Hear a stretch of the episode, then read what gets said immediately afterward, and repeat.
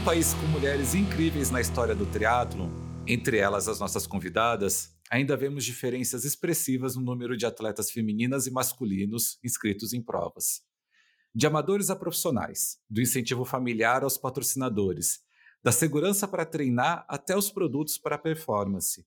Quais são os desafios das mulheres no triatlon? E o que cada um de nós, homens e mulheres, podemos fazer para mudar essa história? Eu sou Gui Rios e hoje estou, como sempre, com o Rodrigo Lobo e recebo as super atletas Ana Lídia Borba e Fê Pilege.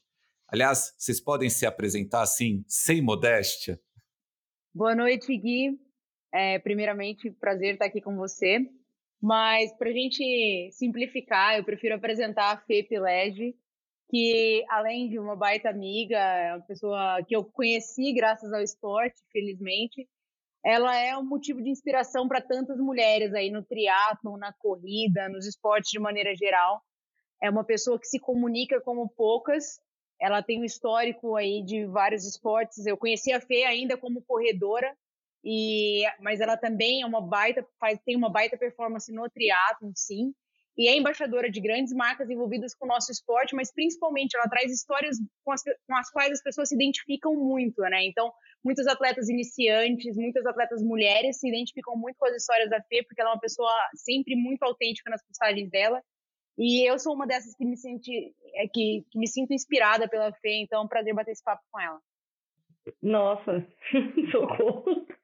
Bom, a Ana, ela é a pessoa com o maior currículo que qualquer pessoa que vai passar por aqui vai ter. Ela é muito interessante porque ela consegue ter, ser engenheira, ser é, ex-atleta profissional, ex-atleta profissional, desculpa, é, já fez gastronomia, é publicitária, é uma fotógrafa fodida.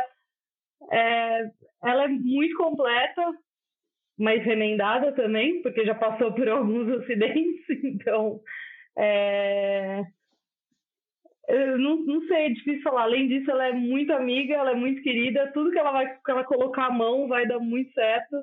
Então, é, ela é tipo o pezinho do coelho onde a Ana tá, você pode ir atrás, que vai dar certo isso daí, cola nela que, que é sucesso.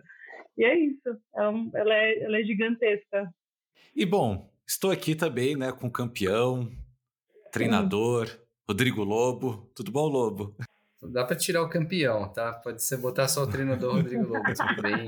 Tudo certo, galera. Muito feliz, ansiosíssimo por esse papo, ansioso mesmo, porque além de um tema que a gente gosta muito, né, de, de abordar, é pessoas que a gente também admira, seja nas, não só nas redes sociais, a gente conhece, né, porque a rede social às vezes mascara um pouquinho, mas quando a gente conhece pessoalmente, profundamente essas pessoas, a gente pode dizer que, né, que a gente admira ainda mais. Então, vamos lá, vamos lá.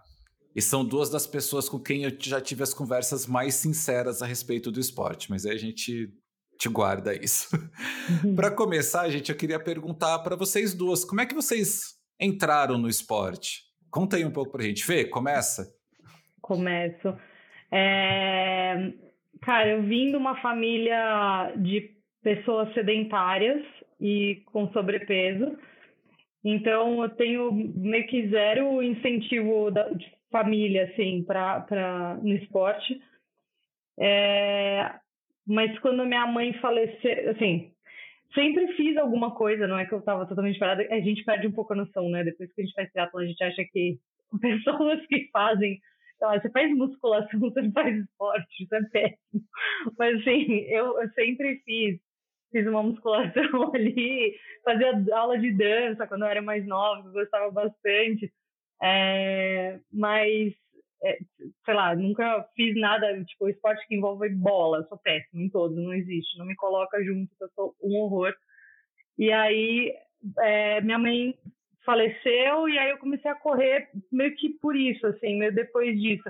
Então era um jeito de eu ficar sozinha e, e me encontrar. Então é, foi aí que eu entrei. Então eu entrei, o triatlon ele veio depois, eu comecei no esporte pela corrida e foi muito nessa época, assim, para ficar sozinha, era um, um, momento muito meu, um momento que eu, quase uma meditação, sabe? Eu saía e, e, e, ficava conversando com meus pensamentos, assim, alinhando meus pensamentos. Era isso que eu fazia quando saía para correr. E aí, depois disso, eu acabei tendo uma lesão e o médico falou, cara, você não vai ficar parado. Eu fiz fiz, enfim, tudo que aparecia, eu, eu gosto de tudo, assim. Isso a Ana também é, é meio parecida. Bota a mão e, tipo, nossa, quero. Falta tempo para fazer tudo que eu gosto, mas, tipo, nossa, pilates, que legal. Não, yoga, que legal.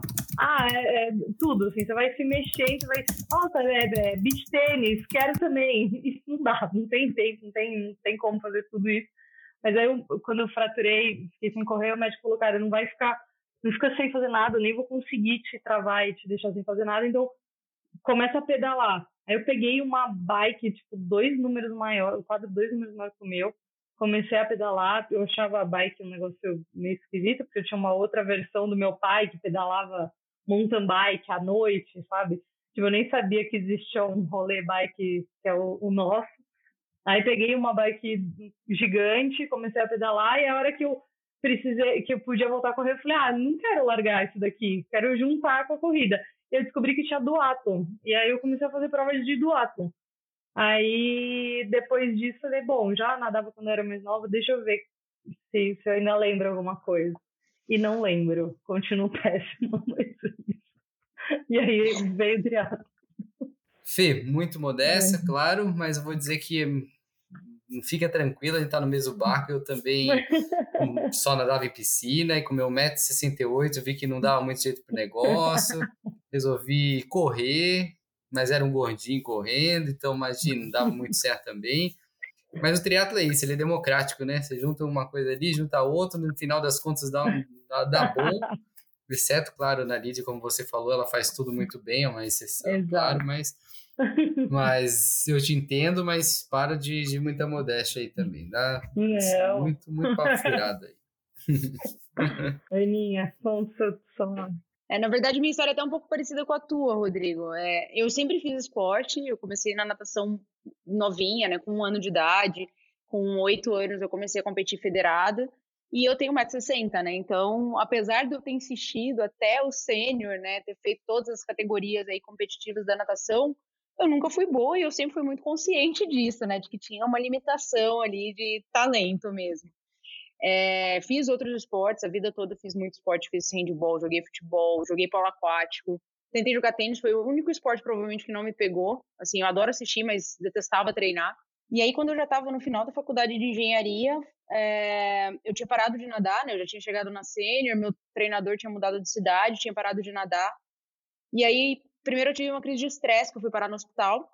E aí o médico me mandou fazer atividade física. Eu falei, ah, beleza, tem um grupo de corrida da, da construtora, vou correr nesse, nesse grupo.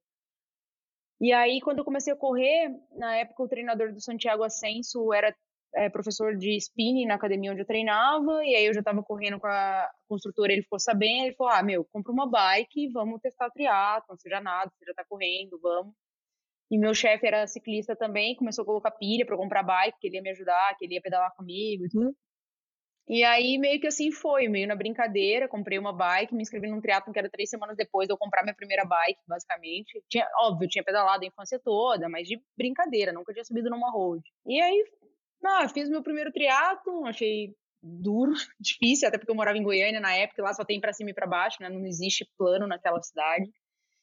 Aí eu falei, não, vou fazer outro porque não é possível que esse negócio é tão difícil. Aí fiz um em Santos, aí eu vi que realmente o negócio era execuível é, na época, né, foi um Troféu Brasil de Triatlon e era lotado, tipo, tinha mil e tantas pessoas na etapa.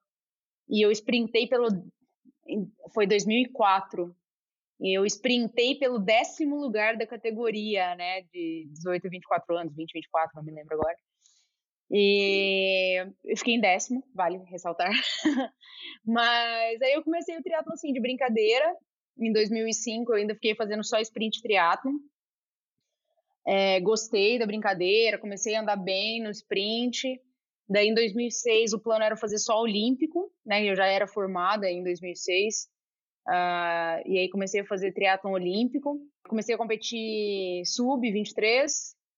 E, e aí foi meio uma, uma coincidência o fato de eu ter é, feito meu primeiro longo, que foi 2006 aconteceu o primeiro ano do circuito é, mundial de Ironman 70.3 E a primeira prova do Brasil foi em Brasília, né? Então era do lado da minha casa.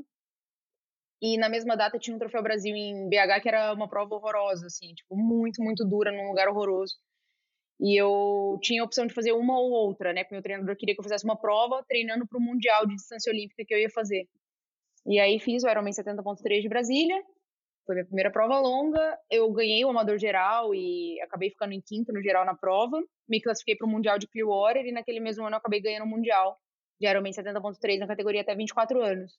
E aí foi quando eu descobri que existia um esporte que premiava um pouco mais a pessoa que era turrona e que gostava de treinar e que não desistia tão fácil do que tinha do que aquela que tinha talento, né? E aí foi quando eu peguei amor, eu acho, pelo triatlo e falei, ah, é isso que eu quero fazer da minha vida. E dali para frente foram nove anos, dez, mais dez anos depois disso, né? Mais nove anos como atleta profissional. E você comentou de um décimo lugar. Esse décimo lugar foi na categoria ou geral? na categoria. Eu sprintei com a Thalita Saab, que coincidentemente depois de alguns anos, né, a gente acabou treinando juntas. Eu virei profissional um ano depois, ela virou profissional também. Hoje ela é treinadora também. Enfim, é... naquela época a categoria 20 e 24 tinha muito nome forte. Tinha uma guria que chamava Karina Godoy, que era ali de Pirassununga, Leme, aquela região ali, que era uma monstrinha, cara. Foi uma dó que essa guria não acabou não se profissionalizando, mas a guria ganhava tudo na nossa época. E veio uma geração muito forte, né? Então, Thalita Sabe foi profissional, a Vanessa Giannini era um pouquinho mais velha que eu, nessa época ela já competia elite amador. A Ariane veio nessa cola também. Todas nós começamos, de fato, no triatlon na temporada de 2005. Então, foi uma, uma geração aí de, de gente turrona e que achou na competição entre nós ali um motivo para se desenvolver junto no esporte. Pois é, não sei se você tem esses dados, mas hoje é, categoria até 24, vai, não, não vou nem falar Troféu Brasil, porque praticamente vai zerar o número, talvez, de, de meninas, né, na, até 18 a 24. Mas pensando numa, né, em algumas provas mais conhecidas, até mesmo como né, o Ironman 70.3, que é uma das provas mais procuradas, você sabe mais ou menos o número de, de mulheres que participam nessa categoria hoje? Olha, uh, no Ironman 70.3 até tem bastante gente, porque a gente também tem, normalmente, né, vamos esquecer pandemia, né, cenário pandêmico, mas normalmente a gente tem, por exemplo, muito gringa vindo para o Ironman Brasil, né, que é uma prova, para as edições do Ironman 70.3 Brasil, porque é uma prova tradicional, são provas em destinos turísticos, né, então essa categoria acaba inflando um pouco mais, e aí a gente deve ter, sei lá, 15, 20 meninas na categoria 18 a 24 anos, mas se a gente pegar campeonatos brasileiros, se a gente pegar 3-day series, muito dificilmente a gente chega em 10 inscritas. E ali naquela época, quando eu falo que eu sprintei pelo décimo, tinha tipo 35 mais gurias na categoria, né? E num nível de competitividade bastante diferente. Então, eu diria que minguou muito o volume e a gente vê isso um reflexo até no profissional, né? Hoje em dia, quantas atletas profissionais mulheres a gente tem no Brasil? Eu cheguei a fazer um Ironman full, que teve, eu, eu brinco né, que foi o Ironman mais forte da história do Brasil, né, feminino, porque a gente teve todas as nossas atletas olímpicas na prova, então estava a Mariana, menos a Sandra, mas estava a Mariana Orrata, a Carla Moreno, a Fernanda Keller, a Ana Cristina Bocaneira, eu, Ariane, Talita, tipo, era, a gente tinha mais de 10 mulheres profissionais brasileiras dentro de uma mesma prova de Ironman. Hoje em dia, a gente, há poucos meses, teve uma prova da PTO em Brasília e foi uma dificuldade para colocar seis mulheres na prova, né? uhum. né? Então, um absurdo, infelizmente. Não, e tem provas que, principalmente, né, a gente falando do Circuito Troféu Brasil Internacional de Santos, categoria profissional, ainda mais com premiação em dinheiro, né? Premiação em dinheiro e não tem meninas para pelo menos só de, só de se inscrever já ganharia, no caso, a premiação. Então, no caso, o problema é bem sério, né? Porque não é nem só um incentivo de dinheiro né, para participar, para estimular a alta performance. Mas não só pensando em alta performance, você comentou um ponto interessante, que é esse comportamento migratório até para as provas mais longas. Né? Talvez diferente talvez do, do, do, do, uma, um processo que acontece na corrida de rua. Né? Na corrida de rua, as provas mais longas, principalmente maratona meia maratona. Meia maratona, em algumas provas já tem praticamente até 50%, dependendo da, do evento. Talvez a Maratona do Rio, que, que ela bateu isso na meia maratona. Mas realmente provas menores, né? Que, será que tem alguma. Qual que é a barreira principal né? A Fê também, se puder comentar em relação ao que você percebe isso com o seu dia a dia, né, da atuação juntamente com, com as pessoas, com os amadores ali, né, na linha de frente, vamos dizer assim. E por que que é tão difícil, né? Por que que tem essa resistência para participar, principalmente para fazer essa base, né? Começar numa categoria mais jovem e também para as provas similares como um 3D, um troféu, Internacional de Santos, provas do Campeonato Brasileiro, por exemplo. Eu acho que é bem diferente a visão disso para quem é profissional e, e para amador, né? Uhum. Para amador, tem a questão de divisão de tarefa de casa. Então, cara, acho, sim, a maternidade, olhando, sei lá, mais para. Tô nem olhando na base, né? Tô falando mais uma categoria a minha, assim. Demanda muito tempo e, e eu acho que quando você, sei lá, as pessoas começam a se você envolve maternidade, divisão de tarefa, é muito claro que isso acaba ficando com uma responsabilidade muito maior para a mãe e aí não tem não tem tempo para o treinamento é, além disso, eu acho que a gente volta, assim, a gente esbarra sempre na questão de segurança. Então, quanto mais longo, quanto mais longas as distâncias que você vai escolher fazer, mais difícil vão ser os, os sei lá, o, o tempo, percurso de treinamento. Então, você vai precisar optar, é, é, seus, sei lá, optar por lugares que você vai treinar que você pode, que, que normalmente você não se sente segura se você não tem é, uma aliança ali, um, um grupo de, de amigos para te acompanhar, muitas vezes você não vai para a rua por, por medo, e isso eu vejo muito, eu recebo muito, muita mensagem de, nesse sentido. Então, eu acho que para a mulher tem muita barreira. Eu acho que isso dificulta muito o crescimento do esporte é, do, do, do, no lado das mulheres, porque tudo é uma barreira. Assim, você sair sozinha para treinar é uma barreira. Cara, eu lembro que eu saía do meu prédio pra ir na ciclovia, eu morava ali no, no Brooklyn, eu tava do lado da ciclovia. Saía, tava meio escuro ainda, mas, tipo, cara, sei lá, não pensava, eu só queria sair pra treinar. Nem tinha rolo nessa época.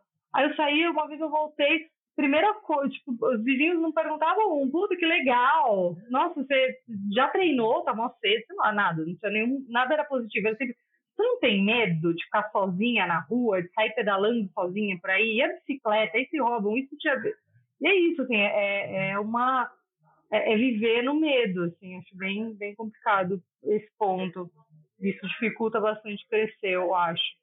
É, eu acho, além dessa barreira do treino e tudo mais, que é uma percepção que a gente tem, principalmente quando a gente começa no esporte mais velha, né? Eu, como sempre fiz esporte, sempre fui muito dessa, de sair, de fazer as coisas sozinha, particularmente, eu tenho que admitir, até porque eu cresci em Goiânia, depois eu fui, fui para Brasília, que eram lugares muito seguros, eu não tive essa noção do, do medo de pedalar sozinha. Até hoje eu vou para estrada sozinha e não é uma coisa que me passa pela cabeça. Eu admito até que às vezes é até um pouco irresponsável da minha parte, porque eu não faço conta disso. Mas, por outro lado, eu vejo que tem um aspecto até cultural que faz muita diferença. Né? Então, por exemplo, quando eu cresci nadando, meus pais sempre incentivaram o esporte, mas chegou num momento da adolescência que falaram: ah, teu ombro tá um pouco largo, né? É uma das coisas. Outra coisa, a, o, o, guri, né, a, o menino, o homem, é, desde pequeno, ele é muito incentivado a ser competitivo, a ser melhor que o amigo, a disputar com o amigo, a disputar brincadeiras que são é, competitivas. E a menina nem sempre, né? Então, é, eu acho que quando chega, principalmente numa idade adulta, se ela não foi criada assim, se ela não desenvolveu esse hábito de ser competitiva, de tentar superar limite, de tentar superar uh, tanto a ela mesma, né, limites próprios, quanto os adversários, né, não é uma cultura que se cria depois de mais velho, né? Então, eu acho que tem um pouco dessa barreira cultural. E eu acho que a mulher, de maneira geral, é, até por não ter essa cultura do tipo, dar a cara e ser competitiva, e se der errado, beleza, e vamos bola para frente, assim. Eu, eu não sei se é uma percepção, minha, mas às vezes eu acho que a mulher ela se cobra um pouco mais. Então, uma coisa que eu percebo muito é quantas atletas amadoras de altíssimo rendimento a gente tem no Brasil hoje que tranquilamente poderiam competir no profissional, tanto no Brasil quanto fora, e não fazem essa virada de chave. Né? Por quê? Porque, cara, ali no amador, ela tem segurança, ela vai estar sempre em primeiro, segundo, terceiro, no geral. Ela vai estar sempre, tipo, é, é uma segurança, é uma base, né?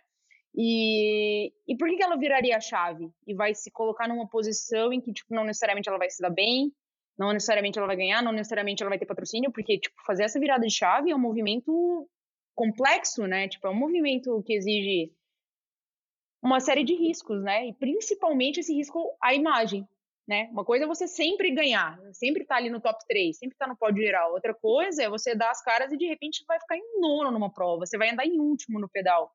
E a mulher, às vezes, não, não é treinada a estar tá nessa posição, né? Então, ela tem aquela imagem que ela tem que é, manter, tanto para ela, né? E eu acho que isso é uma cobrança principalmente interna, quanto de expectativa, né? Tipo assim, ah, você tá fazendo esporte porque você tá ganhando, tá ok. Você tá fazendo esporte você tá perdendo, por que você tá perdendo tempo com isso? Não tá criando a sua família, não tá casando, não tá fazendo tá, pá, pá, né? Então, até que ponto não é também uma questão cultural essa falta do desenvolvimento ou da evolução da mulher dentro da carreira esportiva, né? Nossa, eu vejo um processo muito difícil de, de ser renovado, porque, né, fazendo uma interpretação do que vocês falaram, a gente tem um problema bem sério, né? Porque, primeiro, tem todas essas questões, a gente sabe da importância até do desenvolvimento do atleta profissional para se inspirar e motivar novas pessoas a ingressarem no esporte, porque isso vai trazer também mídia, vai trazer espaço para o esporte, para o desenvolvimento do esporte em si. E então a gente está numa situação bem complicada, né? Porque a gente não tem esse processo de transição, a gente realmente, como a gente conversou, tem pouquíssimos atletas, atletas profissionais atualmente, e elas, por serem um número muito pequeno, também um, tem um problema de desenvolvimento também entre elas, né? Você não tem uma competição, você não tem um treino, como você mesmo comentou, muito provavelmente vocês treinavam juntas em várias, em vários momentos, por também estarem próximas, seriam os polos de, de desenvolvimento triado, né? Algumas cidades no Brasil. Então, a gente tem um problema de, de falta de renovação desses, desses atletas e também uma nova configuração, principalmente com a questão de rede social, que eu acredito que isso mude muito também, né? Antes você só tinha a mídia especializada falando sobre o esporte, hoje você tem a rede social falando sobre o esporte. E, e, e, é verdade isso, né? Por que, que eu vou né, perder esse espaço? E não só isso, às vezes você ser um melhor, um melhor amador, um bom amador, te traz também retorno financeiro em relação a isso. Né? Você tem número de seguidores, empresas fazendo ações específicas, isso monetiza também, né? Caramba, a gente está num processo bem diferente, né?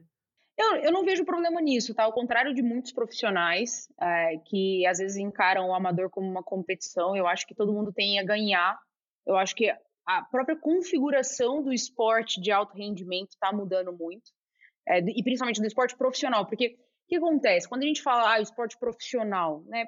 Se a gente fosse pegar bem ao pé da letra, profissional é quem tem a carteira assinada é, basicamente meia dúzia de atletas no Brasil que são ou das Forças Armadas, ou do Pinheiros, ou do SESI. O resto não é triatleta profissional. O resto é atleta de alto rendimento competindo profissionalmente ou levando uma carreira profissional no triatlo. Agora, eu acho que as redes sociais são um espaço que permitem que todo mundo tenha uma visibilidade que antes você só teria por meio de uma mídia de massa. Então era só muito pontualmente e se você tivesse um resultado de destaque. Então, por isso se associava tanto o fato de ser profissional com o fato de estar ganhando. Né? Então, por exemplo, é, lá atrás, né, quando eu comecei na minha carreira profissional, eu lembro que meu pai, a primeira vez que ele realmente veio me dar um parabéns foi quando eu saí na capa do jornal porque eu tinha ganhado o brasileiro de longa distância. Porque foi quando os amigos dele, por exemplo, se deram conta de que eu estava fazendo triatlo e ligaram para ele, enfim. Né? Hoje, o próprio atleta tem à disposição uma ferramenta, que é a rede social dele, para contar essa história, para se posicionar, para né, para criar o seu público ali. Então, isso é um fator muito positivo. É claro que ainda tem gente que está com aquela cabeça antiga de esporte que acha que não, o esporte é eu treinar, comer, dormir, aparecer lá e ganhar minha prova. E na verdade, de que adianta isso se você não estiver inspirando ninguém, se você não estiver trazendo mais gente para esse segmento, se você não estiver mostrando a importância do esporte? Então, eu não vejo problema, muito pelo contrário, eu acho que a gente tem muito a aprender com atletas amadores, e aí pode ser um atleta de amador de super alto desempenho, vamos colocar aí uma Larissa Fabrini, uma Cissa, etc. Como pode ser uma atleta amadora boa, como é o caso da Fê, é, e que inspira muita gente. Eu acho que a gente só tem a ganhar com mais gente fazendo isso. Agora, realmente, a gente tem um buraco, um gap gigante entre a nossa geração passada, que foi profissional, tipo, meter na cara e, né, vamos ver o que acontece, E uma próxima geração que vai demorar, que é, são as meninas que hoje estão sendo criadas com a cultura esportiva, que isso mudou muito nos últimos anos. E essas pode, pode ser que daqui a pouco elas já entrem no esporte pensando nisso. Tipo, eu posso fazer uma carreira aqui. O esporte feminino hoje está começando a ter a mesma visibilidade do masculino, então eu posso ganhar tanto dinheiro quanto o meu amigo homem que está fazendo a mesma coisa que eu. Então, eu acho que daqui a um tempo a gente vai ter tantas meninas subindo e fazendo a jornada uhum. toda, quanto a gente tem meninos. Mas a gente tem um buraco aí para preencher que vai demorar um bom tempo. Perfeito. Concordo. Inclusive, foi interessante, né? Até o Javier Gomes falou no, no podcast, na, na gravação que com Bruno Vicari, e eu já tinha pensado sobre isso, mas realmente ele, ele reforçou esse, essa questão, né?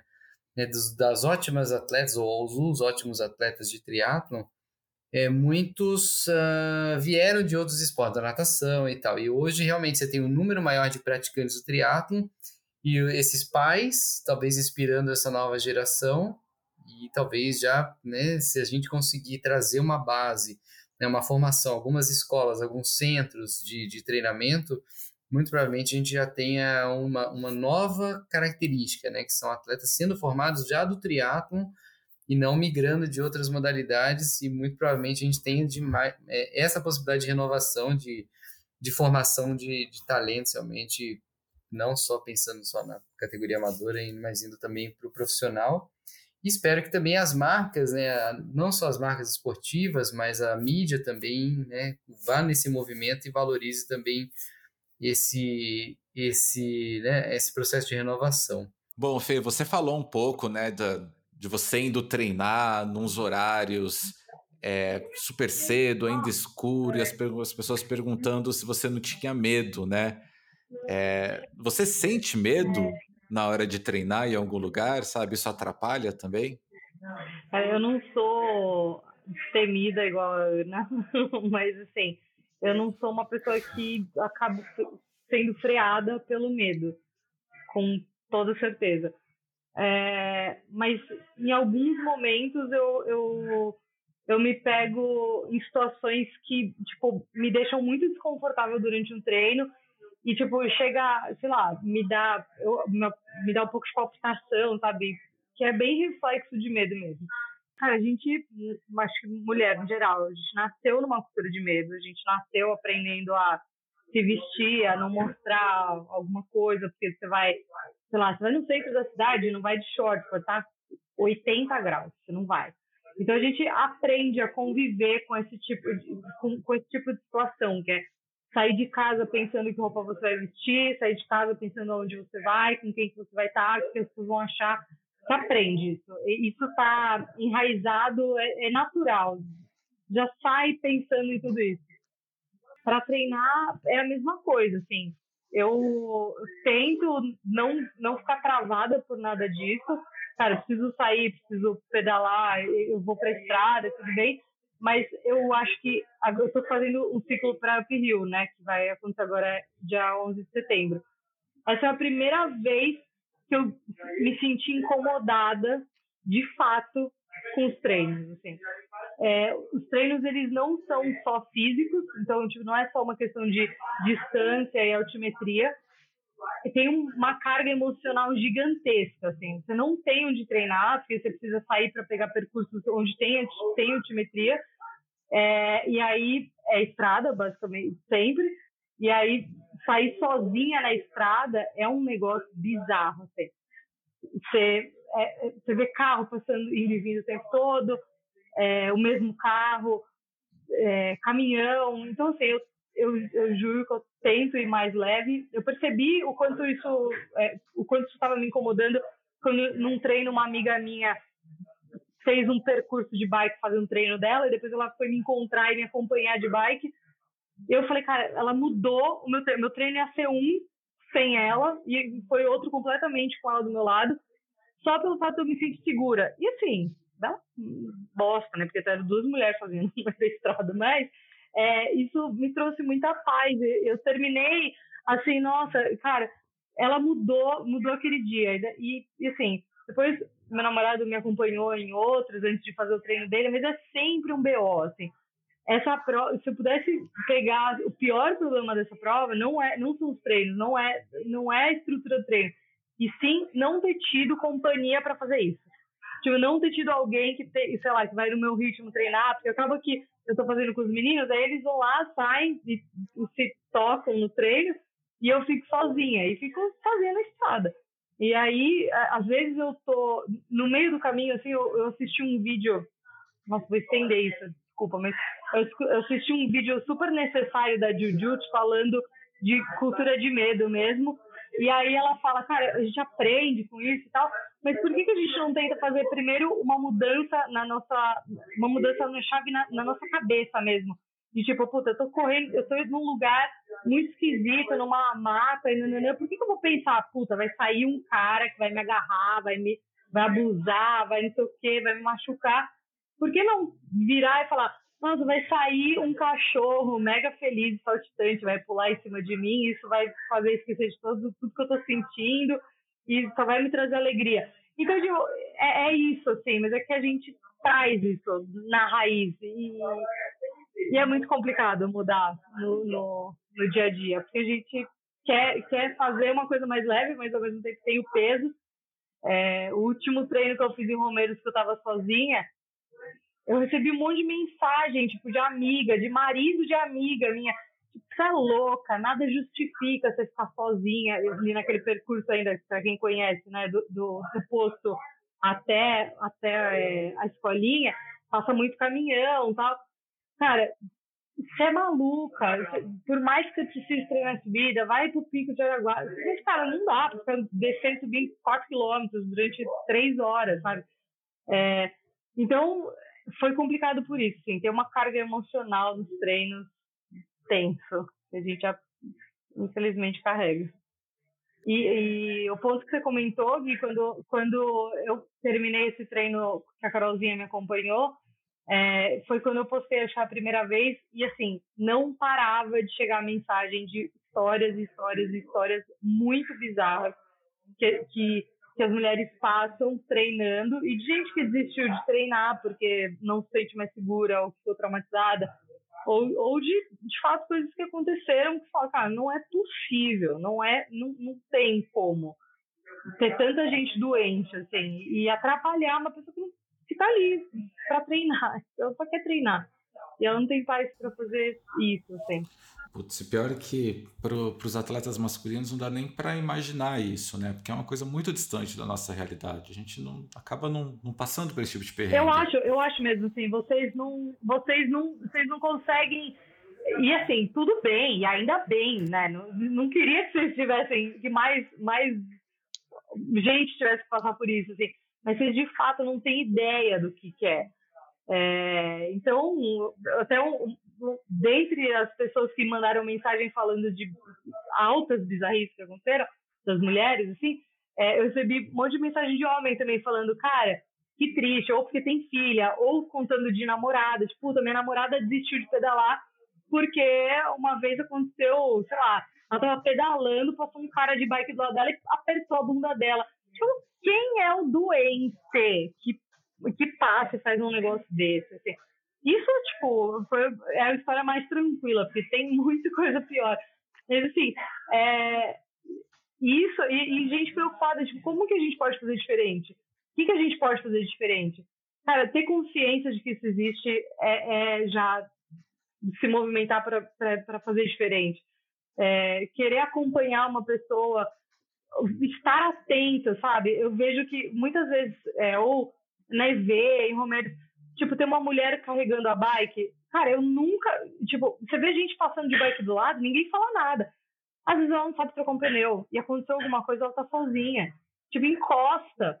E per... você vai perder o quê do seu treino maravilhoso? Dois, um, dois minutos de potência, sabe? É uma vida que tá ali no meio da estrada. Você para e pergunta se ela precisa de ajuda, se ela tem, se ela precisa que chame alguém ali um pouco mais para frente, se ela tem, se ela sabe trocar só tá sem perna, ou sei lá, tipo, só se preocupa com uma pessoa que tá sozinha. E, e eu vejo que isso não acontece, cara. Ninguém, ninguém tá preocupado. Ninguém tá preocupado com ninguém.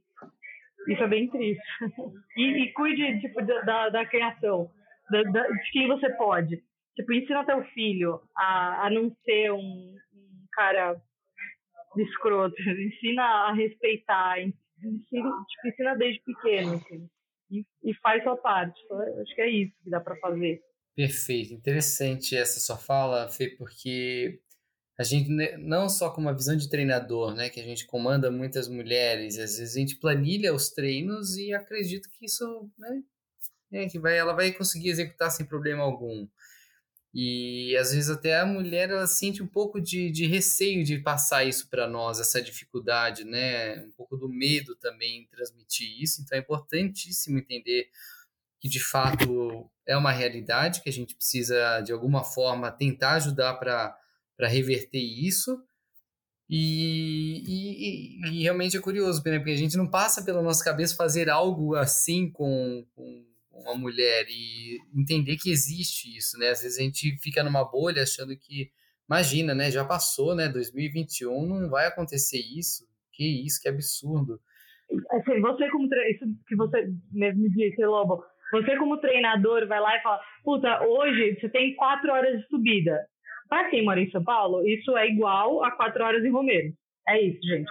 E aí, a, sei lá, você passa isso para um, uma leva de atletas, e aí uma atleta mulher que, sei lá, nem conhece ninguém, ou não tem, não tem turma na assessoria, ou não, o marido não faz, não faz a mesma coisa que ela, não sei. Qualquer situação.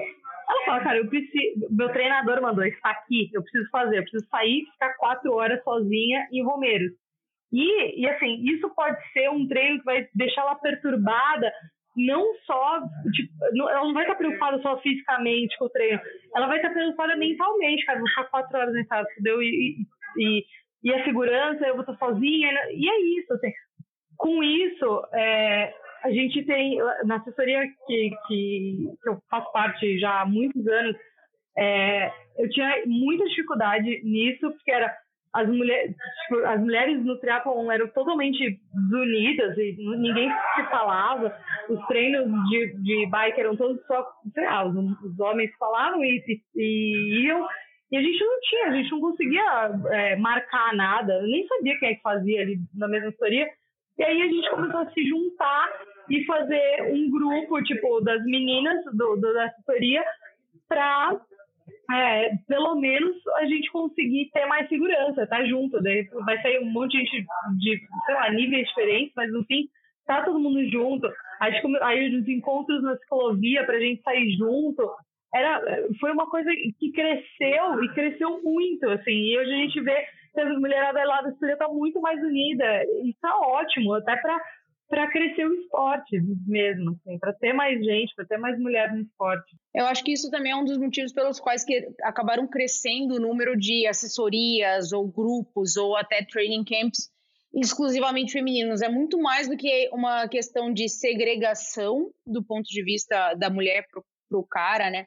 Mas primeiro que tem essa questão que eu já vi bastante, e quando a gente fez um camp ano passado só para mulheres na Serra do Rio do Rastro, a gente reparou que muita gente falava ah, eu fico com medo de ir num training camp misto e sobrar. E aí, ou eu vou atrapalhar porque alguém vai ter que voltar para me esperar, ou eu vou ficar sozinha. Então já era uma barreirinha ali nesse sentido. É, então, quando você está num grupo feminino, você já espera aquela sororidade, você já espera que, ah, mesmo que a outra seja mais forte, ela vai te esperar porque ela entende aquele, vamos colocar assim, aquele risco, aquele receio que você tem de ficar sozinha. E, e também, por, acho que é natural, né, das treinadoras mulheres ou das guias mulheres de eventos, num caso desse, é, terem muito claro isso, né? Como você falou, Rodrigo, uh, um homem normal, médio, gente boa, né, normal, vamos colocar assim, não vai pensar que em 2021 ainda tem gente babaca o suficiente para ter uma atitude como essa, né, de passar e, e, pegar na bunda da mulher como se ele tivesse direito àquilo, ou de no meio de um pelotão ficar dando cantada totalmente inconveniente, que já aconteceu comigo 300 vezes. Né? Então, assim, é, a, a, gente não. Né, e, e, é independente né, de classe social, de base educacional, de. É, tem, ainda tem muita gente babaca nesse mundo, mundo, e quem já passou por isso, obviamente, tem uma noção mais clara e uma empatia maior, e acho que por isso que acabaram crescendo esses grupos. Que não acho ruim, eu acho uma ótima porta de entrada, Eu acho que fortalece muito essa questão da segurança da entrada, de quebrar essas barreiras. E claro que à medida que a mulher se desenvolve é, esportivamente ali dentro, né? Então, tipo, ah, a mulher tá pedalando forte pra caramba, vai chegar num momento que ela vai falar, não, cara, eu quero pedalar com gente mais forte. Com quem que é gente mais forte? Vou pedalar com um homem. E ela vai ter esse espaço, vai ter esse respeito, vai ter essa companhia, porque ela tá conseguindo acompanhar aquele pelotão. É, e a gente está falando aqui principalmente de pedal, porque quando você está mais exposto na estrada, né? Mas a Fernanda relatou o caso, por exemplo, dos treinos longos de corrida, que são muito similares. Ou as mulheres que fazem treinos de trail running, seja na periodização delas do triatlon ou em alguma fase específica, tem muito esse problema também, porque além de tudo são trilhas isoladas que você não tem ninguém vendo o que está acontecendo ali dentro, né? Então, acho que os grupos femininos são uma excelente porta de, de entrada. Eu estava contando isso para uma amiga, ela assim, estava correndo na USP, e assim, é uma pessoa que está super começando. Ela, estava ah, correndo na USP, vou fazer, sei lá, 10k na USP. Passou um cara na USP deu, e pegou na bunda dela, assim, Fê, não é que esbarrou, não é que ele deu um tapinha, ele pegou, ele encheu a mão na minha bunda e Cara, e assim, é um ambiente. Não, assim, nada justificaria isso, mas assim, além de tudo, você tá no seu ambiente. Tipo, é, é muito. Isso fragiliza muito, assim, machuca muito a pessoa. Você, você se sente um nada, você não consegue reagir, você fica é, pequena, fica fraca diante de tudo isso, assim. Cara, uma pessoa que está começando nem já desanima ali, sabe? Não tem porquê. Se no lugar que ela está fazendo isso, assim, já acontece esse tipo de coisa. É, e é a cabeça, né? Poxa, você aquilo que você falou, compromete até o rendimento do treino, porque você já vai com isso na cabeça de algo que pode realmente acontecer, que é comum, imagina, numa USP, por exemplo, você não está falando no, no, meio de uma estrada vazia, você está falando dentro de, uma, de um lugar com muitos atletas, muitas pessoas, né, milhares de pessoas ali praticando, então, meu Deus do céu, é, realmente é um cenário bem complicado esse. E agora, é, você, né, pegando um gancho, você comentou, é, você comentou, né? Vocês comentaram sobre grupos femininos, que a gente sabe, não só grupos femininos, mas até as próprias assessorias que têm essa característica desse suporte. A gente fez uma pesquisa interna no nosso grupo, né? É, se as mulheres elas teriam interesse em um produto específico para elas. Produto, eu digo, né? Um grupo, um pelotão de, de mulheres, é, é, um tratamento diferente, de repente um, né, uma, uma planilha com um diferente formato para elas. E praticamente 80% respondeu que não. E interessante, porque justamente talvez elas já sintam seguras por estarem dentro do grupo. Então, eu entendi isso, e claro, diferente de fazer uma pesquisa talvez aberta, talvez eu tivesse um, um, um resultado diferente. E vocês sentem também necessidades de não só de produtos, eu digo de serviços, né, mas também de produtos, então seja equipamentos, seja até produtos, como hoje já tem algumas marcas até com cosméticos, enfim. E vocês acham que falta no mercado ainda ou ainda tem já está bem saturado e tem bastante muitas opções? Exemplo, bicicleta. Eu tenho, eu sei que tem muita dificuldade por bicicleta no Brasil pequena. Né, para as mulheres. Eu posso só dar um palpite antes da questão do produto da, de, da assessoria, que eu acho assim, é, nem sei se era isso falar também, Ana, mas se me perguntassem, é, assim, você quer um grupo só de mulheres? Você quer um tratamento diferenciado? Ninguém quer tratamento diferenciado. Tem isso. Assim. Não, não, não continue diminuindo, porque não é esse o ponto, sabe? Tipo, eu não quero um tratamento diferenciado eu, eu não quero um olhar diferenciado. É, eu quero ser tratado igual, porém com respeito e, e, e, e, ter segurança. Então, assim, claro, eu acho que junto ao fato delas já estarem num grupo onde elas se sintam à vontade, mas além de. Mas assim, puta, eu não quero um treino. Ah, tadinha, ela é mulher, ela é café com leite, deixa ela ali num treino, num treino diferente dos outros. Não é isso, sabe? Acho que isso não.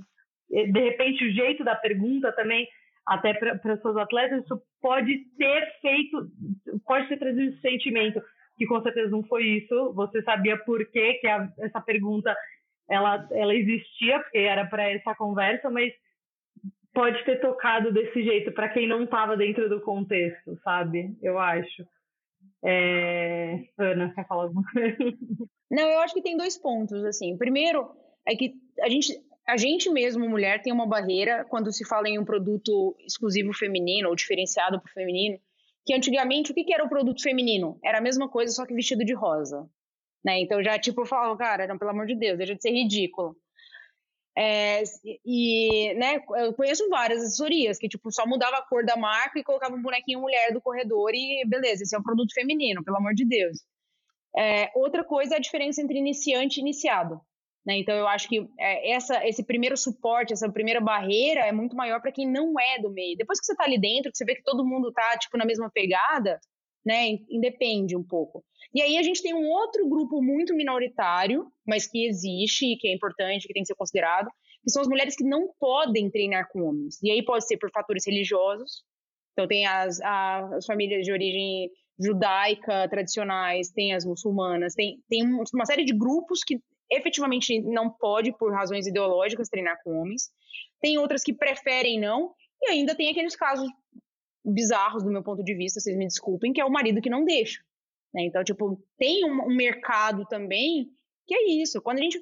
Cara, a gente escutou isso quando a gente fez o Atena Camp. Eu, uh, eu, nesse eu quero ir porque meu marido deixa. E é um pouco absurdo pensar nisso, mas acontece, né? E por que, que o marido pode não deixar também? Porque também tem o outro lado que ele sabe que tem o cara que falta com respeito. Né? Então, tipo assim, olha o tamanho do, do problema né, que se gera e acaba gerando uma necessidade totalmente que não devia ser mais uma necessidade em 2021, né? Agora, do ponto de vista de produto e não de serviço, acho que tem duas linhas também. A primeira é que tem uma demanda é, por produtos especializados e que a indústria já percebeu e tem um aumento de consumo, porque tem um aumento de praticantes de triatlon e de esportes mulheres. Então, uma coisa que a gente viu ultimamente, né? Explodiu o número de roupa né, legal, né? Com design diferente é, para triatlon, para ciclismo, etc. É, make-up com cuidados para pele, né? Com filtro solar, com tudo mais. É, pararam de fazer só aquelas coisas, né, que era rosa e, e lilás para mulher e, e, todas as outras cores legais para flores gigantes. É, então espalhadas pela roupa. É, flores. Eu, cara, eu quero usar preto, eu só quero preto, só é. que um tamanho feminino, pode ser. É, então isso eu acho que já, isso sim, eu acho que já está num processo de mudança e de consolidação, de acordo com a tua pergunta, Rodrigo. Agora tem uma outra coisa que aí eu acho que é o, pro, o problema. Primeiro que tem alguns produtos que não precisam ser diferentes. Você citou o caso da bike, e foi interessante porque a, a, a Specialized, desculpa até falar a marca, mas a Specialized, quando comprou a Retu, eles trouxeram muitos dados que vieram dos milhões de bike fits que já foram feitos na Retu no mundo todo. E dali eles conseguiram filtrar que tem produtos que precisam ser diferentes para as mulheres e outros que não precisam ser diferentes. Então, por exemplo, o selim eles identificaram que é uma necessidade que é diferente, os pontos de apoio são diferentes, as larguras são diferentes, etc. Por outro lado, o quadro de bicicleta não precisa ser diferente, porque a, a distribuição do corpo e a posição da, da mulher e do homem é, com um bike fit adequado não requer quadros diferentes, são ajustes mínimos que você vai fazer numa mesa, no próprio selim, mas não precisa de um quadro diferente. Mas aí a gente entra num outro problema. Primeiro, de, é, o número de mulheres aumentou muito, né, praticando esportes durante a pandemia. Então, os vendedores não se prepararam para isso. Então, hoje, você chega em qualquer loja de bicicleta, tem bike tamanho 54. 50 nem a custa de reza e vai chegar em 2022 com muita sorte, né? Então, é, tem pouca bike do tamanho feminino, por exemplo. É, e uma outra coisa é, que eu acho um pouco absurdo. É muito raro que você tenha o produto top de linha nos tamanhos femininos ou no modelo feminino, quando é o caso. Então, por exemplo, uma marca, eu vou falar de uma marca que é muito conceituada globalmente em roupas de ciclismo, que é a Asus. Eu não consumo Asus tem 15 anos, porque pra, o bretelle top deles, feminino, é sempre uma linha abaixo do masculino. E eu acho um absurdo. Eu acho conceitualmente um absurdo, então eu parei de consumir Asus 15 anos atrás. Né? Pode até ser que já tenham corrigido isso, eu não estou nem mais acompanhando, porque eu achava tão retrógrado esse pensamento que eu parei de consumir. E em bicicletas é muito comum isso. Então, se você vai nas equipes World Tour, tem várias equipes World Tour femininas correndo com íntegra. E o masculino corre de Durace, né? O Red da SRAM e o feminino corre de Force.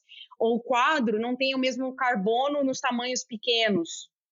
Então, é, eu acho que falta a, a, indústria perceber, talvez, que, cara, a gente está aqui para fazer a mesma coisa que os homens, sabe? Então, não é só fazer o produto diferenciado quando ele precisa ser diferenciado, quando é um produto consumido de forma diferenciada, mas também quando eu quero consumir da mesma forma que o homem e eu preciso que esse produto esteja disponível para mim.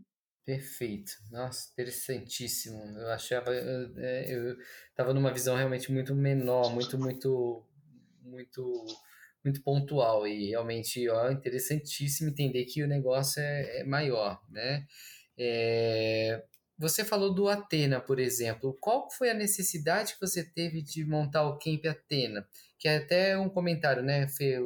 Quando a gente fez a, é, quando a gente fez aquela pergunta, só para é, contextualizar, a gente justamente olhou para o que estava sendo feito fora. Então, seja o Atena, seja né, as meninas do ciclismo que né, tem a Lulu Five, enfim, tem alguns grupos de ciclismo feminino, e a gente quis entender né, qual que realmente é a visão, e faz todo sentido isso que você disse, e para a gente é ótimo, porque isso reforçou mesmo esse conceito, a gente não tem, não, não vê de maneira alguma essa, essa diferença, mas a gente quis entender aonde que estava o ponto. E até que é, entender do, do Atena, aonde que foi é, o olhar principal para fazer essa diferenciação para esse camp feminino? Bom, é, para começar explicando um pouquinho o que é o Atena, né? O Atena Sports é um braço que surgiu da Flows, de dentro da Flows, com a pegada de ser mais mídia do que produtora, de fato, porque a gente tem a produtora muito redondinha na Flows, mas 100% voltada para esportes femininos. Eu gosto de falar que não é esporte feminino, porque o esporte não é diferente, é mulheres no esporte. Né? Então, é Atena Women in Sports. É, por quê? Primeiro, porque tem uma pesquisa até recente que fala que de toda a cobertura global do esporte, só 4% é dedicado para as mulheres no esporte, que é um grande absurdo. Né? A gente estava fazendo a mesma coisa, disputando as mesmas coisas e a visibilidade é muito pequena. E a visibilidade é um ponto muito fundamental para alimentar esse ciclo, né? De você ter exemplos que vão inspirar outras pessoas a fazerem, que vão aumentar o número de praticantes, que vai gerar mais exemplos e assim por diante, né? Acho que todo mundo tá, tem muito claro que é assim que o esporte cresce. Então, se a gente não vê, a gente não tem como saber que é possível, né? Se, se você não vê uma mulher se dando bem naquilo, você não tem como saber que você também pode chegar lá, senão é, é muito mais difícil, né? Essa, essa visão vir do nada. E assim surgiu o Atena. E quando a gente estava nesse processo de contar as histórias, o ciclismo especificamente é um esporte muito, muito machista. Eu diria que talvez, tirando o futebol, é o esporte mais machista do mundo. É, diferentemente do triatlon, né? Então eu tenho muita sorte de ter me desenvolvido no triatlon, porque historicamente, por exemplo, o triatlon por ser um esporte novo, ele já começou do jeito certo. Então a gente nunca teve problema, por exemplo, de premiação diferente no feminino e no masculino. Uh, as poucas tentativas que tiveram de organizadores de fazer isso, a galera bateu de frente de cara, então nunca aconteceu.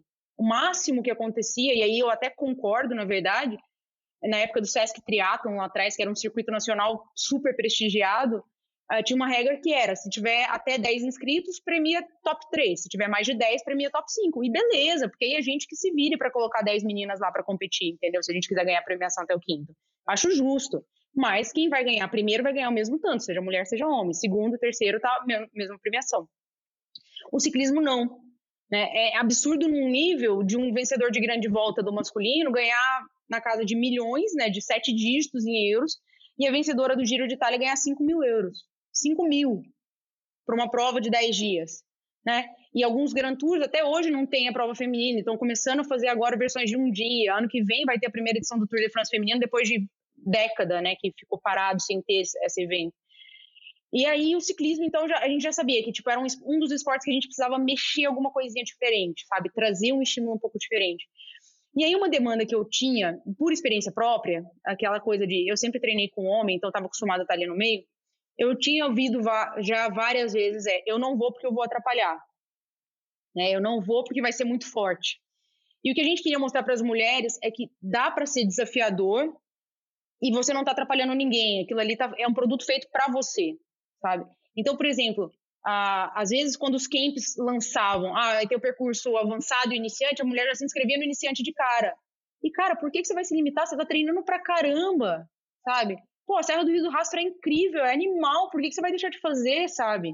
Tá treinado? Vamos, vai, a gente te ajuda a chegar lá, sabe? E aí a ideia foi essa, fazer um percurso que normalmente os camps, aí não é nem 80, 20, 90, 10, né, que são as proporções que a gente vê em provas de triatlo. É tipo 99 1, né? Tipo, era muito raro você ter uma mulher num training camp, num evento, por exemplo, na Serra do Rio do Raso. E a gente falou, cara, é possível, vamos fazer e vamos mostrar que e, e que não são só é, as mulheres em cima da bike, né, mas também as treinadoras, fo as fotógrafas, cinegrafista, a mecânica, tipo, toda a equipe envolvida com quem foi mulheres, pra gente mostrar que, cara, tem gente aqui fazendo isso, é possível e, e, se, e se desafiem porque vale a pena, sabe? E a resposta foi muito positiva, foi muito esclarecedora também, né? Por exemplo, foi lá que eu ouvi essa coisa do tipo, achei legal porque esse o meu marido deixa ir. E a gente entende que, tipo, cara, beleza, não, quem sou eu para julgar como é que é a tua relação com teu marido, ou por que, que ele não deixa, ou por que, que ele deixa, e se você acha ok, beleza, isso é você que tem que saber. Mas tem essa demanda, e é um absurdo que algumas mulheres não possam se desafiar num lugar tão incrível, ou em percursos incríveis, ou em roteiros novos, porque uhum. ninguém pensou nisso antes, sabe? Ótimo, ótimo. Tanto é que isso nos incomoda também no dia a dia, Inclusive, até os formatos de camp, por exemplo, até nos assustam, porque é, o camp hoje em dia ele é visto até o limite, né? São coisas, é, é, percursos desafiadores, distâncias desafiadoras, e a ideia do camp não é essa, né? Dos camps. O training camp é uma imersão para você de fato agregar conteúdo, conhecimento. E gostei também dessa. faz sentido, né? Eu, eu sempre me preocupo com isso, porque realmente a mídia, né?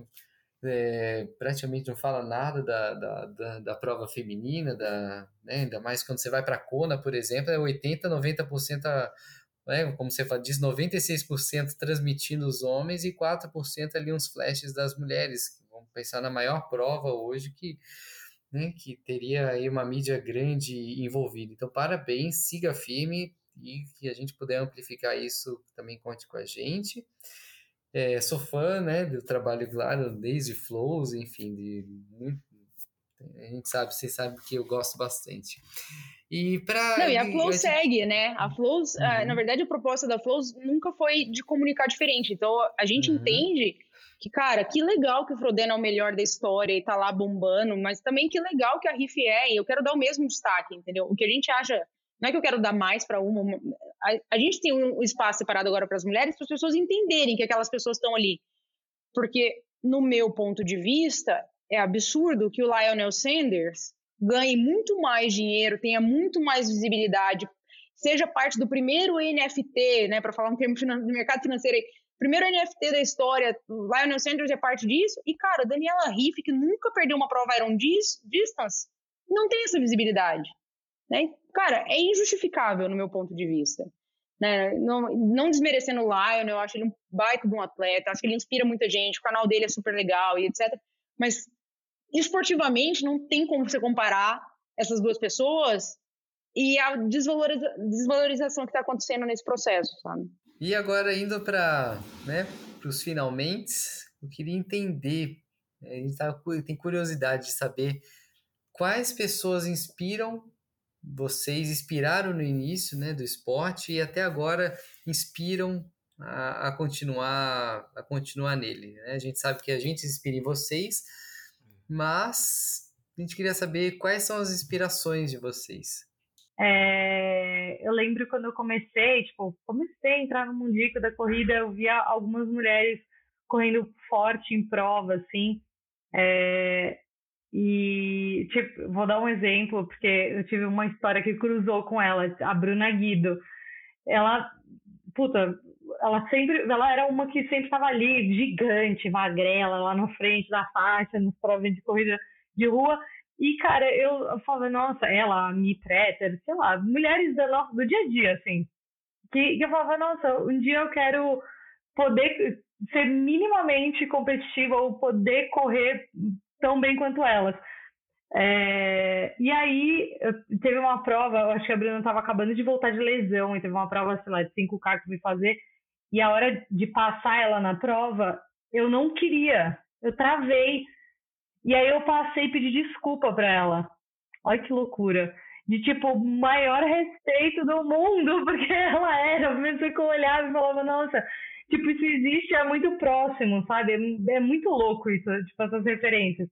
Então, essas são referências reais. Eu, eu, eu, eu acho que sempre vai me inspirar mulheres fortes, no, no geral. Assim, contei essa história da Bruna por ser uma coisa que é, é, essa prova que a gente fez junto depois me, me, me mexeu muito, mas, puta, tem várias, várias mulheres que me inspiram. Cara, Ana Marcela, eu acho ela assim, o, o auge da, da, da atleta. Ela é muito atleta, ela é maravilhosa, acho ela perfeita.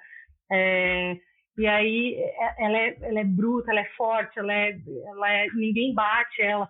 E aí, em paralelo, a Ellie Salthouse, eu acho ela maravilhosa porque ela é uma princesa, ela toda combinandinho e faz os uniformes mais lindos possíveis. Ela é tão, ela é sempre impecável. Então, ah, tem muita gente que me inspira, mas é, desde o, da, da, da mais real para essas grandes atletas, é, eu gosto de mulher que tenha que tenha que mostre força, assim, independente de qualquer coisa. Ah, eu sempre fui muito fanática por esportes, então eu acho que a minha a minha lista de mulheres inspiradoras vem lá de trás, assim, quando eu era criança e eu acompanhava todos os esportes possíveis e imagináveis, né? Então, sei lá, eu posso falar desde a Maria Lenk, que foi o maior ícone da natação brasileira, a Fernanda Venturini, que eu já achei muito legal e hoje em dia, né, sabemos que ela não é uma pessoa tão legal assim, pelos últimos fatos postados. Uh, mas uh, no, uh, no triatlon, a gente tem a sorte de a maior, né, ou o maior, ou, né, sem gênero, triatleta da história do Brasil é uma mulher, que é a Fernanda Queda, que ninguém nunca mais vai fazer o que ela fez, são 10 vezes top 10 em Kona, são 6 top 3 em Kona uma coisa inacreditável, né? Quando a gente coloca no papel, você fala, cara, não é possível tanto tempo andando tão bem, sabe? E além de, da, do nível de performance dela, cara, a Fernanda é uma pessoa incrível pela relação que ela tem com o esporte, sabe? Tipo, não, Fernanda, eu não prefiro não falar a idade dela, porque eu sei que ela não gosta, mas, tipo, cara, ela, ela passou a carreira dela de profissional, ela foi profissional até uma idade bastante avançada, correndo de maiô, que é uma coisa incrível, vamos combinar que eu queria ter a mesma forma física que ela tem a, na idade atual dela, eu queria ter aos meus 25, que não foi o caso, mas ela levou o profissional até uma idade avançada e quando ela deixou de ser profissional, não mudou a relação dela com o esporte. Ela continuou lá, ela continuou treinando, ela continuou competindo, competindo como amadora, indo para Kona, fazendo programa sobre triatlo, desenvolvendo a modalidade. Então acho que do ponto de vista de carreira de atleta, de performance, de relação com o esporte, ela é uma pessoa absolutamente inspiradora.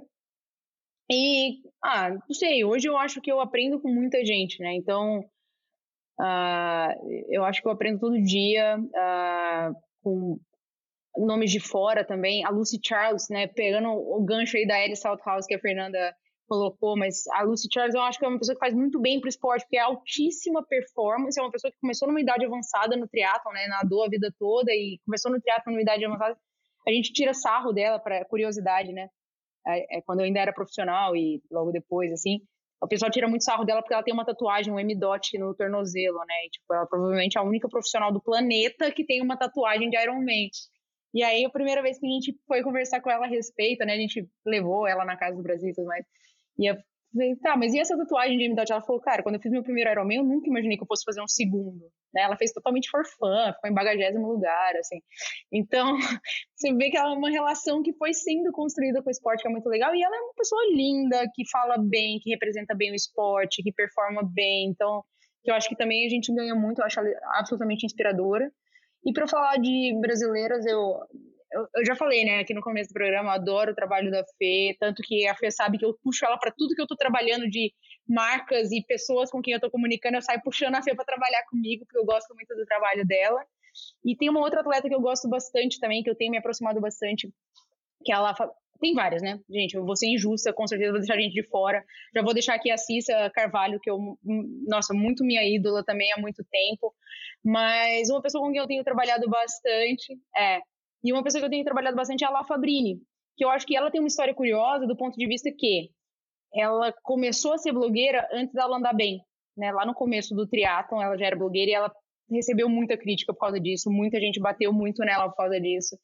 E cara, ela se desenvolveu muito como atleta, como empresária, como blogueira, como uma representante do nosso esporte mesmo, tá andando um absurdo e eu torço muito para ela continuar evoluindo na modalidade, porque eu acho ela até uma inspiração para para os profissionais cabeça dura aí que acham que não dá para conciliar as duas coisas, né, entre imagem e performance. Eu acho que a gente tem que evoluir junto com o esporte e ela foi uma das pessoas que soube fazer isso muito bem. Quais dicas que vocês queriam que outras mulheres tivessem dado para vocês quando vocês começaram no esporte?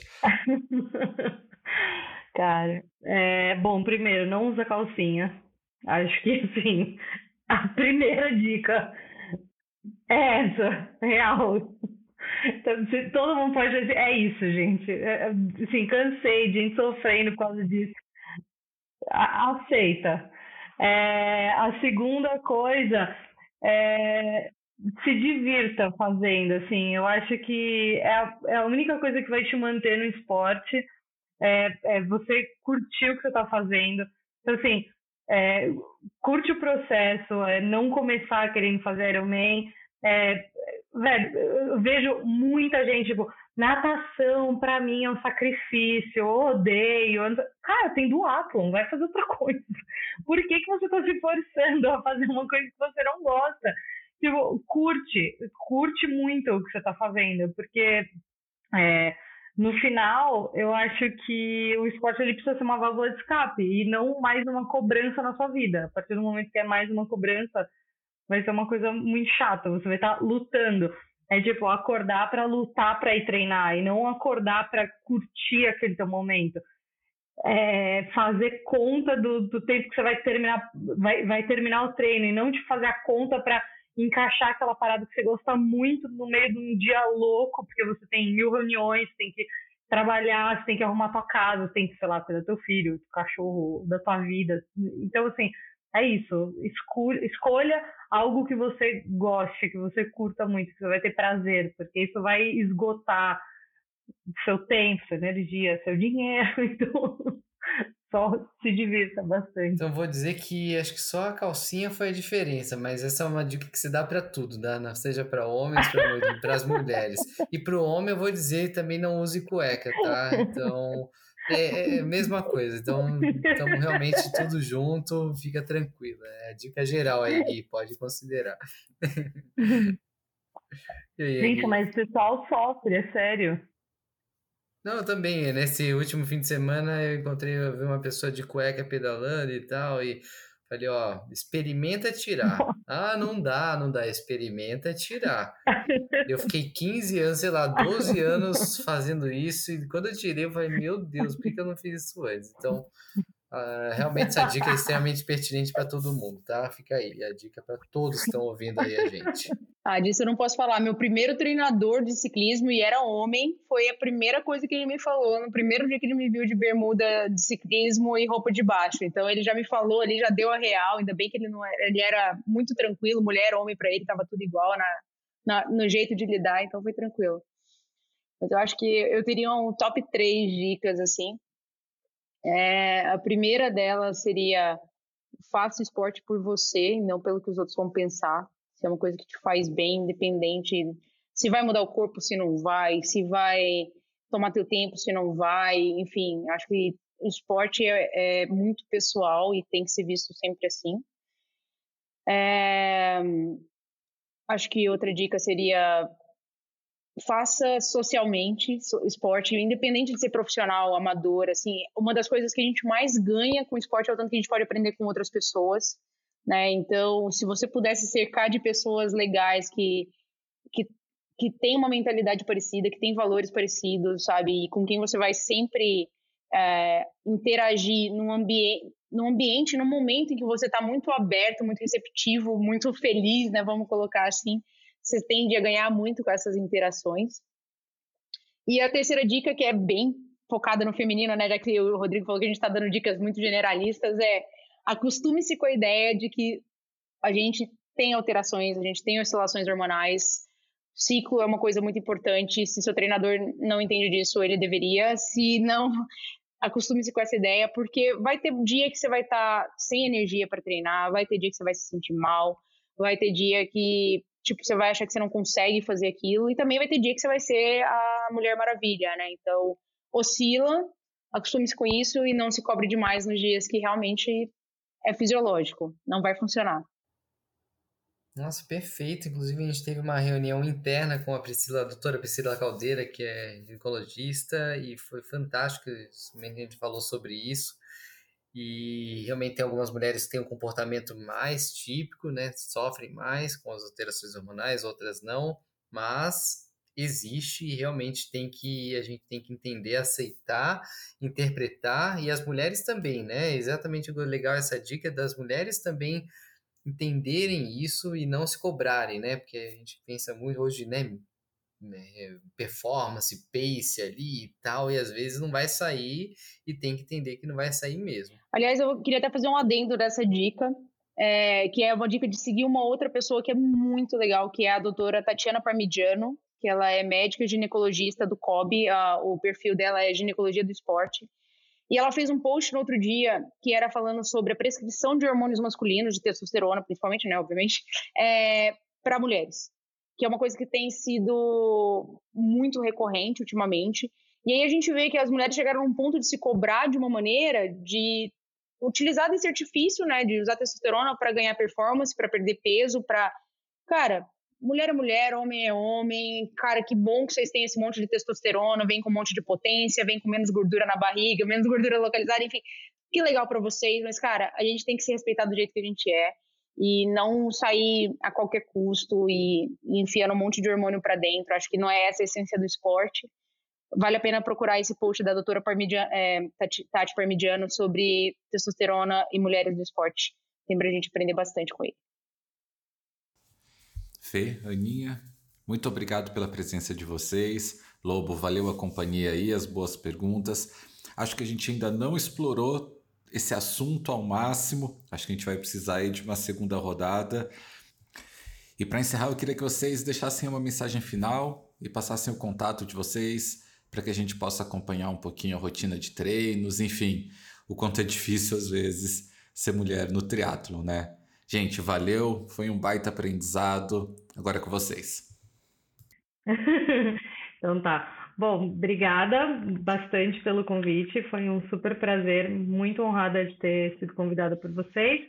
Mas, assim, muito mais do que o convite de eu estar aqui é poder falar sobre o tema. Eu acho muito importante dar voz é, para esse tipo de assunto, para poder expor isso e todo mundo saber que esse tipo de coisa acontece é, é muito bom mesmo. Obrigada, gente.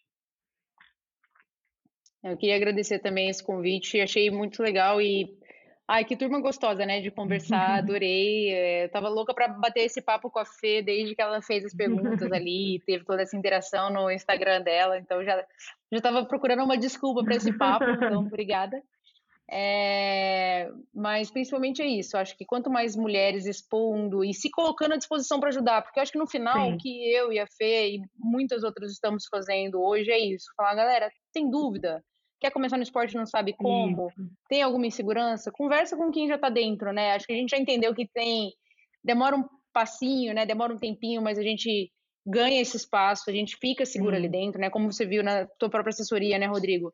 É, as mulheres se sentem confortáveis ali é. depois que começa, então vamos ajudar a quebrar essas barreiras, né? Então, mais uma vez, né, tô, tô sempre à disposição para isso.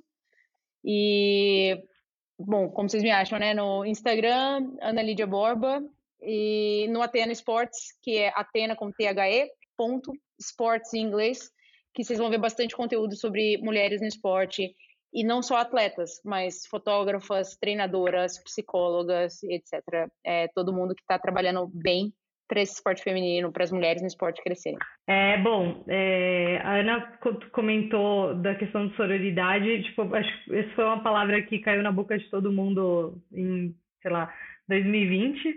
E, cara, coloquem isso de fato na prática, assim, não simplesmente saber que existe. Então, é, é auxiliar quem, quem você pode, é, é, tirar tanto da competitividade que tem, acho que entre as mulheres, que eu acho que no fim existe muito um querer que, que que seja um grupo unido, mas a hora que você vê na prática, no dia a dia, não é o que acontece e é uma competitividade muito maior do que tem é, entre os homens e isso dificulta muito o crescimento do esporte. Então, é, só isso. E me encontrem, é, meu perfil é Fepilege, é lá que, que é fácil de, de me achar, é lá onde eu compartilho todo, todas essas coisas que eu falei por aqui. Obrigado, pessoal. E o Tudo sobre Triathlon não está só no Spotify ou no Apple Podcasts. Você também pode acompanhar a gente no Instagram, enviar perguntas em primeira mão para os nossos convidados. Então procure a gente lá, arroba Tudo sobre Triathlon. Até a próxima!